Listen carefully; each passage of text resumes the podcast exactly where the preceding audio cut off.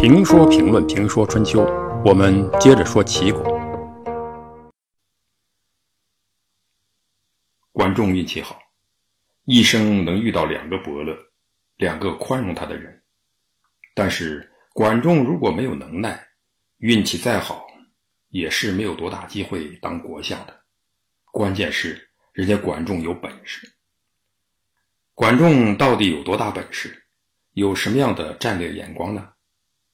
齐桓公当然要进行摸底考试，通过考试来看看这个杀自己未遂的人到底有何本事。齐桓公是有想法的国君，用今天标准化的说法是，齐桓公是一个有理想、有梦的人，而要实现他的齐国梦，就需要有人来帮他，需要有大能量的人和大量的能人。如果一个人没有梦，也就没有了动力，那么管仲早就被杀了。正因为他有梦，所以为了梦想，他可以舍弃个人恩怨，宽容一个曾经要杀自己的人。但是他要看看这个被鲍叔牙无比推崇的管仲究竟有什么能量。因此，齐桓公与管仲进行了一次交谈。这次交谈使齐桓公做出了一个重要的决定。拜管仲为相，那么管仲跟他说了些什么，就让齐桓公信服了呢？这种春秋版的隆中对，应该是这样开始的：齐桓公问管仲：“我想使国家富强、社稷安定，要从什么地方做起？”齐桓公问的这个问题非常大，如果让学者回答，可以旁征博引，写几本专著，搞成多少篇博士论文。不把你忽悠晕了，那就不是学者。但是管仲的回答却极为简单，复杂到了极致，实际上就是简单。与地位显赫的人谈话，不但要高屋建瓴、气势恢宏，而且要简明扼要、抓住要害。所以，管仲回答说：“必须先得民心。”管仲这个话一定不是官话，在这一点上。他与齐桓公的祖先姜太公一样，都是从社会的下层走过来的，了解民情。用今天的话来说，是接地气。世代为官的贵族也能说出这样的话，但体会是不一样的。体会不一样，效果也就不一样。圣贤们都说要得民心，这个话应该是对的。于是齐桓公接着问：怎样才能得民心呢？观众回答说：“要得民心，应当从爱惜百姓做起。国君能够爱惜百姓，百姓自然就愿意为国家出力。”这个话好像姜太公也讲过。怎样得民心，就是做老百姓高兴的事。老百姓高兴什么呢？就是有钱有利，生活安定。不能一方面要顺民心，另一方面则把老百姓的钱都划拉到自己的国库中。划入到自己的口袋中，所以讲爱民必须与实际内容相连，这是管仲与姜太公一样的地方。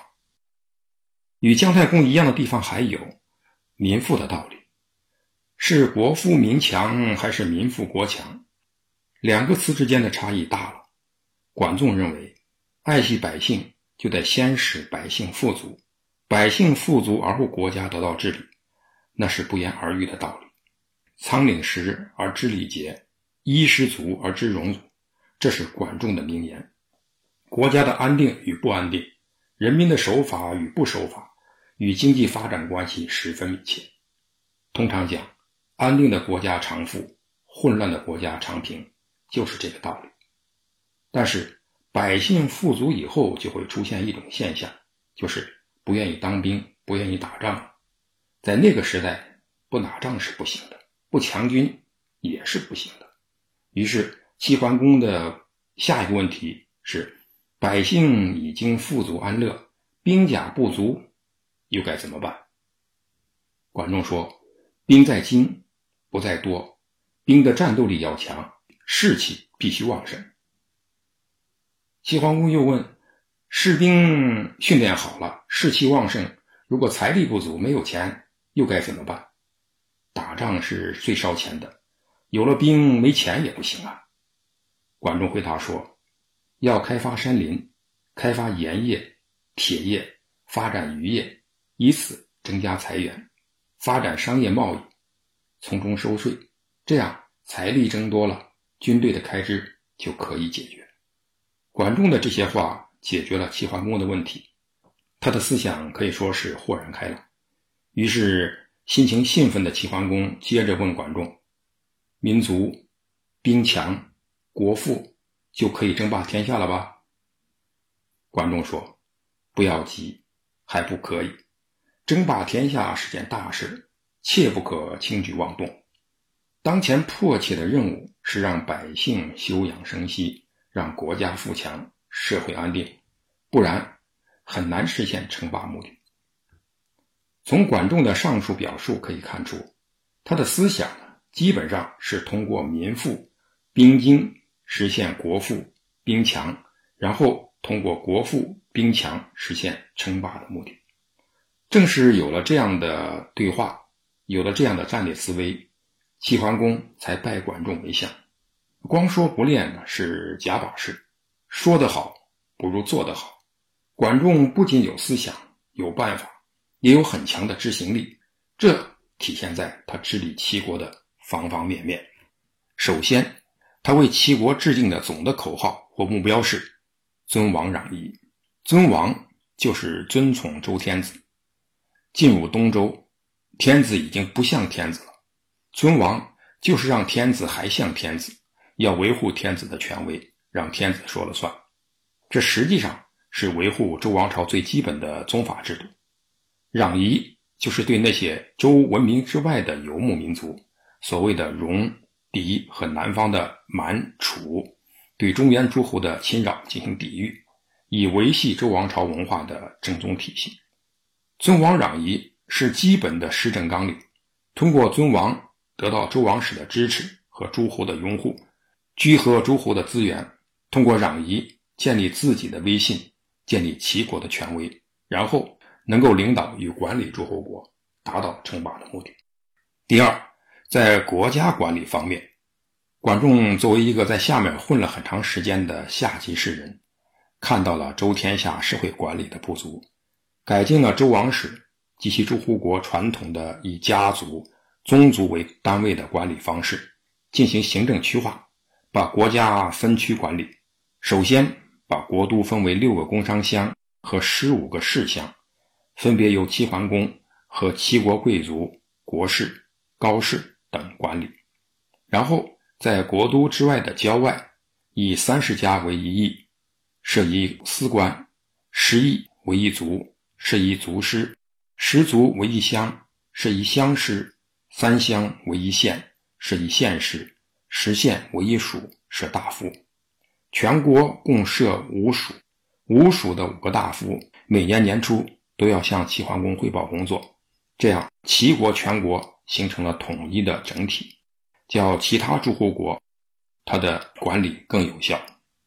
第三，在军事方面，管仲强调寓兵于农，兵与农是矛盾的，尤其是在日子过好了以后，人们就更不愿意当兵打仗，因此在兵源方面。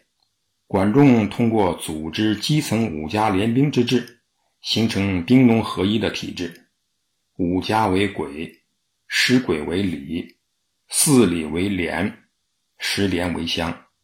要打仗时，每家出一个战士，每乡两千个战士，五乡为一军，一军是一万人。